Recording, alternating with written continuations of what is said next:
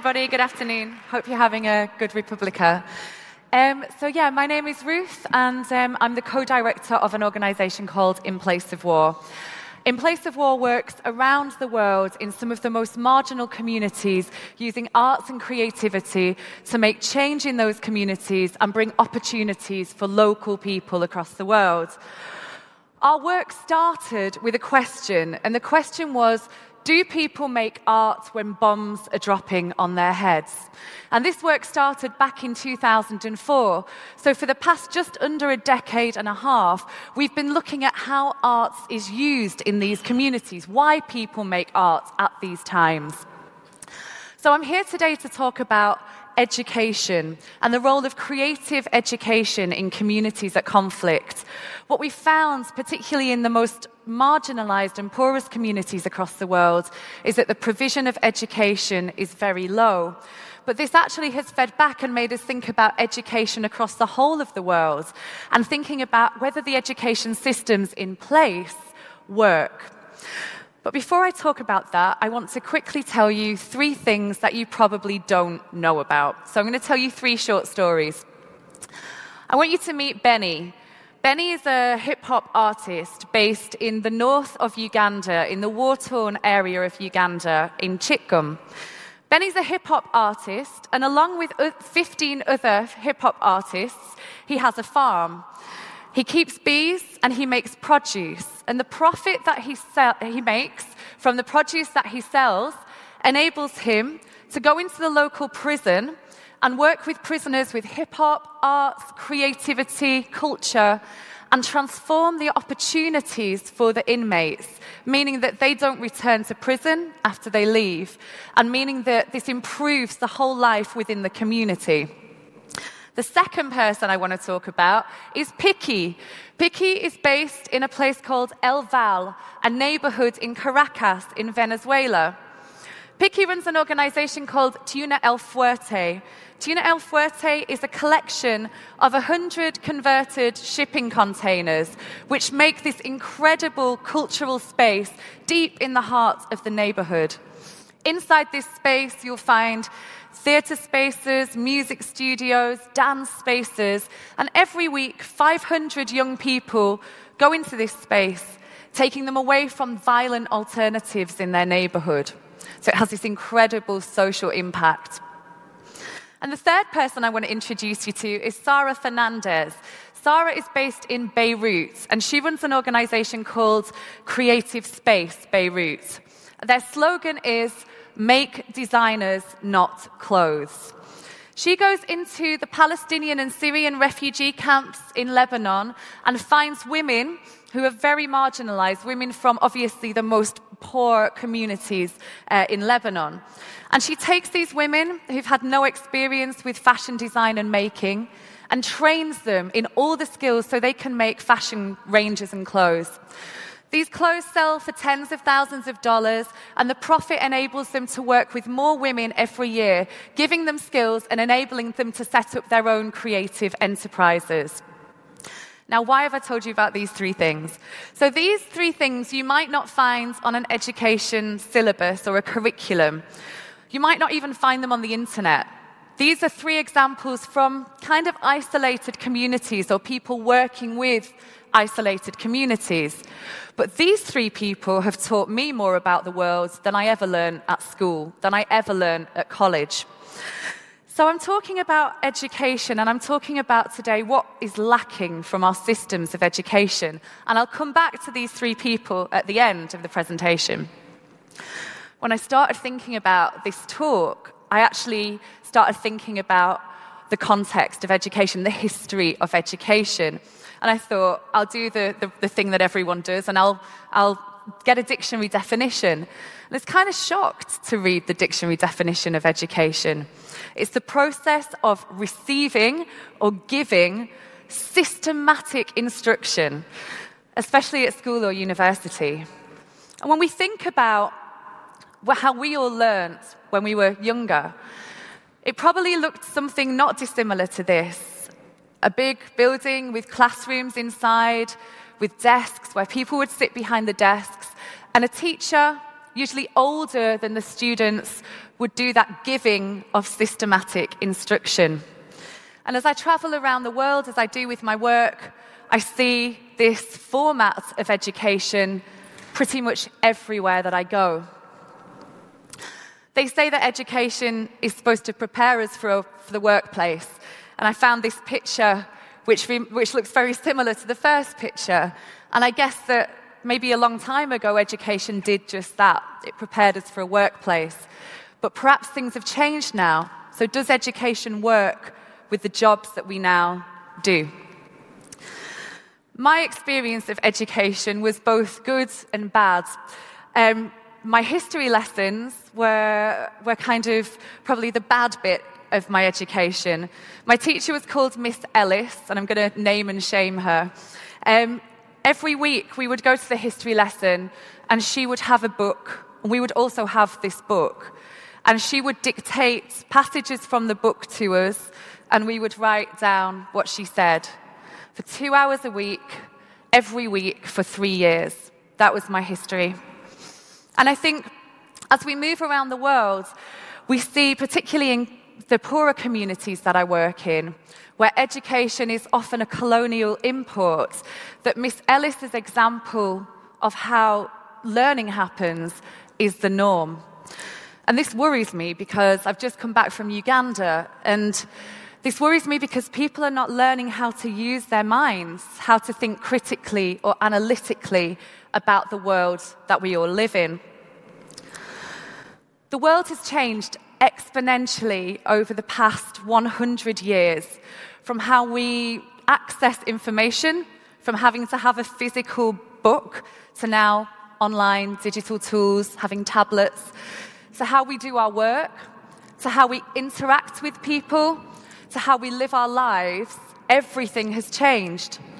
But the way that we receive information, has re- uh, receive education, has received pretty, pretty much the same.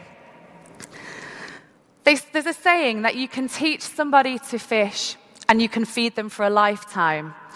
But what if we could teach people how to make the fishing rods, about the ecosystem in the lake, about how they can sell their fish, both in their community and beyond?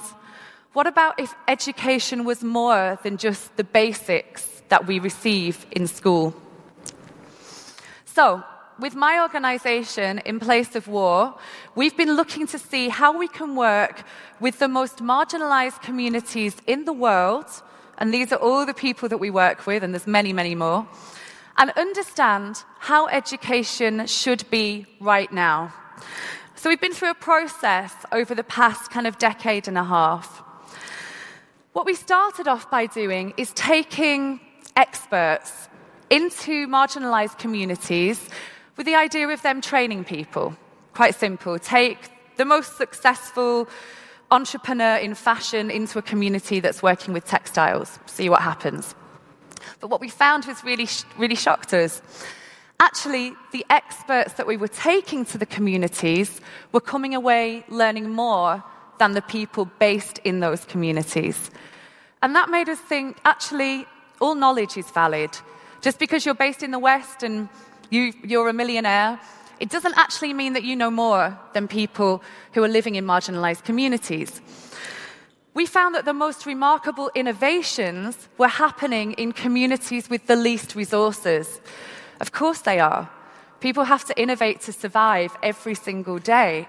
So, what people know in those communities are lessons that can be learned everywhere in the world.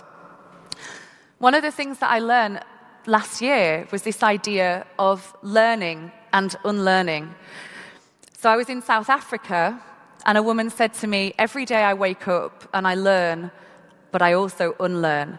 And she was talking about the apartheid education system, which told her that her culture was not valid, that her language was not valid. And this had been systematically put inside her brain to the point where she started to believe this as a young black woman. So every day she woke up and she was having to unravel that and unlearn that, which I found really fascinating. We also learned that borders are not a barrier anymore. In the past, I guess People from the UK, from Europe, could go and deliver education in maybe African countries. But actually, what wasn't happening was that people from Zimbabwe were learning from people in Uganda because of access and resources and so on. But now, with digital tools and mobile technology, the potential for people to interact within across a continent is much more powerful and much more possible. We also learned, and it's very obvious, but the world continues to change. And therefore, education should not be static and stationary. It should be continually evolving and responding to everything that's happening around it. And we also learned that there are no wrong answers. Everybody holds valid knowledge. Everybody should be able to participate and introduce their ideas, regardless of who they are, where they're from, and so on. So we started to think what if education was an ecosystem? When I think about the communities that we work with, and we all saw the picture of all those remarkable young people, when I see the way they work together in their everyday lives in their community, it is like an ecosystem. And the dictionary definition of ecosystem is a biological community of interacting organisms. It's not linear, it's not giving, it's not receiving, it's all of these things interacting with each other. So we started thinking what if education was an ecosystem? And it looked like this, which is beautiful. What if the most isolated people on the planet could start to learn from each other, connect with each other, inspire each other? What if one day your classroom was in South Africa and the next day it was in Brazil? This is a photograph of some of the work we do, and the guy on the screen is in Brazil. The other guys are in South Africa. What if your peers became your educators you were learning from other people your age, like you, doing the same things as you. What if you could create an ever evolving, living bank of resources? So the curriculum wasn't just set that we do this and then we do this and then we do this. Actually, some guys in Palestine were introducing their ideas into this system, and then some other guys in Venezuela, and it was building, and you had this great bank of resources. And what if you could connect directly with the people in the world who inspire you the most and start to really have those conversations with the people that you, can, you want to work with? And along with all of that, what if you could create some kind of creative currency around this, which formalized people working together? So you're in Uganda, you want to make a project or you want to make something that you've learned a reality with someone in Brazil, you can maybe make a formal way of doing that. And what if education happened beyond the classroom and actually it was part of everybody's everyday life? So it was about how you bring up your children, exploring different methodologies and ways of doing that, about how you work with your family, about countering challenges around mental health and other challenges in society. So, at In Place of War, we created accidentally and organically this kind of community. And it's about, we created a creative and social entrepreneurial program. So, an education program that we devised with 40 countries across the world. So, the program started off with the basics of social entrepreneurship, creative entrepreneurship but we didn't want it to be a load of British people saying, this is how you do it, because it's not applicable. It doesn't work when you go to Uganda. So, what we did is we asked people, mostly from the global south, who are innovators, who are creators, who are making amazing things happen with limited resources. We created 800 real life living resources, videos, illustrations, as you've seen, and all these kind of things. And we ask people to continue to add to it, so it's growing all of the time. So it has elements of social and creative enterprise. And around the delivery of this, everyone who participates as a trainer, so we train trainers in different parts of the world, and then they take it into their communities, which could be a refugee camp, could be all sorts of settings. And then people connect afterwards online. So this community of people is starting to happen across the world. So I was in Palestine two weeks ago, delivering the training in West Bank. I was in Uganda just last week. Those people are now connecting with each other. And what we really wanted to do was say, actually, this education is important and it's different and it looks different to any kind of university education, but we want a university to back this. So participants in the programme receive a certificate from the world, a uh, world leading university, the University of Manchester, which means so much, given that the people we're delivering it to might be a refugee who has had no formal traditional education at all. So it's hugely powerful. So I guess we started innovating with our limited resources and we began mobilizing creative people to try and make change in this way. We made the world our classroom. It hasn't got the walls that we see around us, it's everywhere. And we broke down those walls, and the students and the teachers now became one and the same thing. Knowledge then becomes fluid, and we ourselves started to learn and unlearn how education can work. And it's been a really powerful journey because it's so inspirational and it's so true. The people that we work with in the different contexts, every time we do the work, we learn loads, and they're learning from each other. And it is totally in a non traditional way.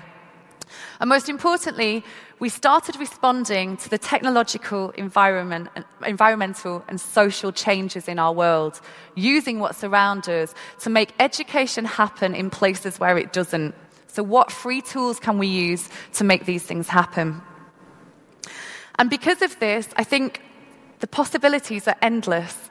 There are so many people who miss out because of lack of education, but so many people who have incredible talent. The classroom then, I guess, looks less like this and more like these examples of how people can learn. Outside on the streets, in houses, collective houses across Brazil, and in different settings in communities across the world.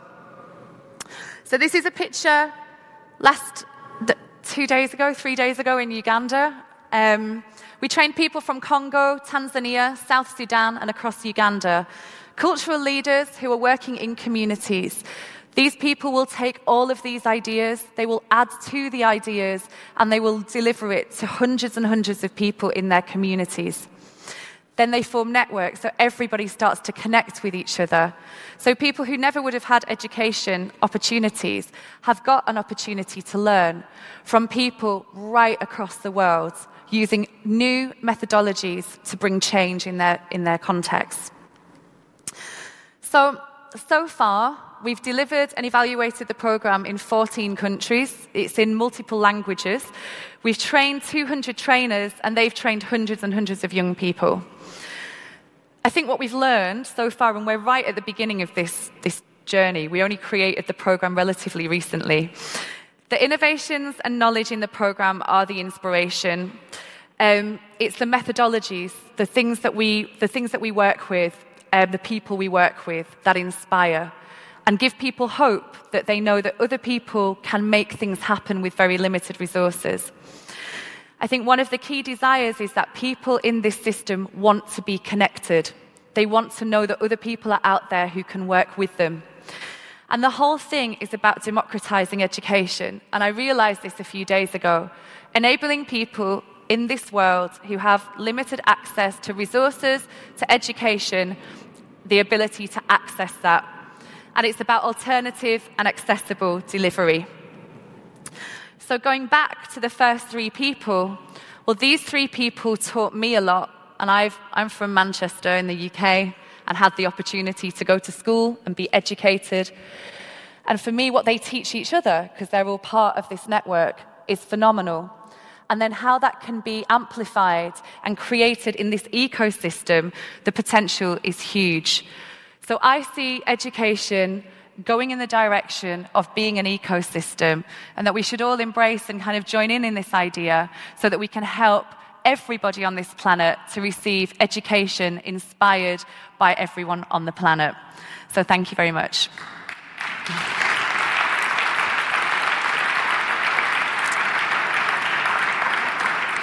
I don't know if there's time for any questions. Yeah, we have about 10 minutes time for questions. So, who has a questions, please come to me or to my colleague over there. Come on over. Yes, come on over. Yeah. You can stand up in a line if you like. then we know how many people want to ask questions. Yeah, yeah, yeah, yeah. Zo, moet ik niet yeah, yeah. All right, thanks. Hey, I'm Jonas. Um, I work with a little NGO in Rwanda. Um, I wonder, how do you find your people, the, the people you work with? Because um, I'm wondering, so how do you kind of plug into the existing social structures? Are you trying to kind of build your own education system as a parallel universe, sort of, or you have a way Yeah. of kind of being a part of their So, so we, so for the past 15 years, we've been working across the world, and networks have been built kind of quite organically. So, where we work in Uganda, we've been working there for about six years, and through a process of, we do a whole bunch of other things as well. So we build physical, creative spaces, we mobilize people, we do research, all sorts of things. So we really kind of identify um, cultural leaders or community leaders. The idea is not to replicate, it's not to go in and do something, it's to enhance or assist people. So, for example, in Uganda, we, we kind of go through different channels, but we put calls out for people. We have a process of kind of identifying people. So it would never be to replicate anything, it's only to work with people on the ground. So in Rwanda, we haven't, we, we've done historically bits of work there, but I would approach someone like your NGO and say, hey, who would be good to work with? And we have conversations and do a little bit of kind of finding out. And then we worked with those organizations. And it might be that the training needs to be modified or that there's elements of it that aren't relevant or contextualized. So we do a lot of work around that as well to make sure it really works in the different countries. But it'd be good to talk to you about your NGO. yeah. Any other questions?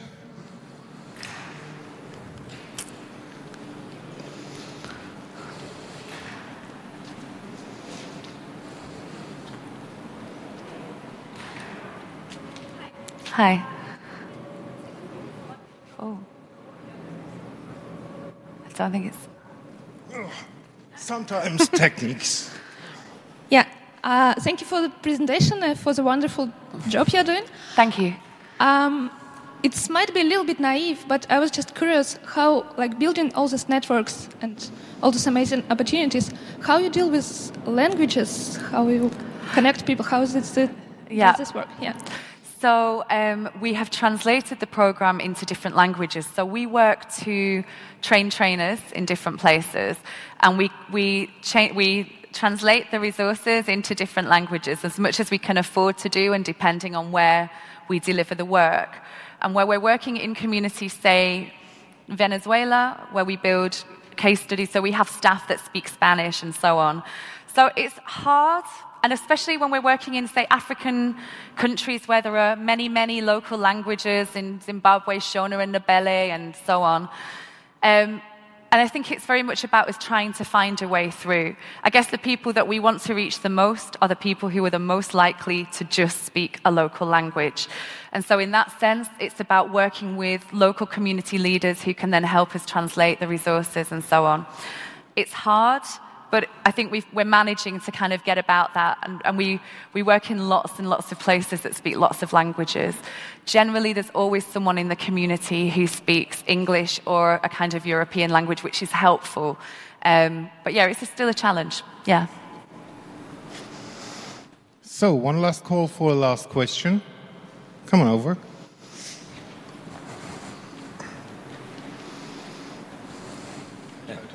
Hi, um, Hi. I'm, I'm Ken. I live and work in South Africa. Um, my question is how did you get the University of Manchester to formally certify these people that might be located in rural villages and you know, Yeah. very, very hard to connect areas? So, my organisation is based at the uni- partly at the, ba- at the University of Manchester. And when I first took this to them, they said, This is crazy. They were like, This isn't, because they were, first of all, they said, Okay, where's the money going to come from? And so on. And so I talked to them about it in terms of this is kind of a social responsibility, and we talk about widening participation in a university. And so actually, this isn't going to be something that the university can monetize, but this is a great thing to do. And the University of Manchester has these beacons of um, kind of priorities, and one of them is social responsibility. So it fit really well with kind of their vision for the world. Um, and so we went through a process of having this certified, and we also have it accredited. Um, and it took a while, but we, we made it happen. And I think it's that thing about this has the university works with lots of people who are obviously very privileged, and this is the other end of that spectrum. And it means the university is working with a wider range of people from across society. So I'm, i got there in the end. Thanks. Thank you very much. If somebody has a private question for Ruth, I around. think she will be here or outside. Yeah, thank you. Thank you very much. A great applause for Ruth Daniel. Thanks.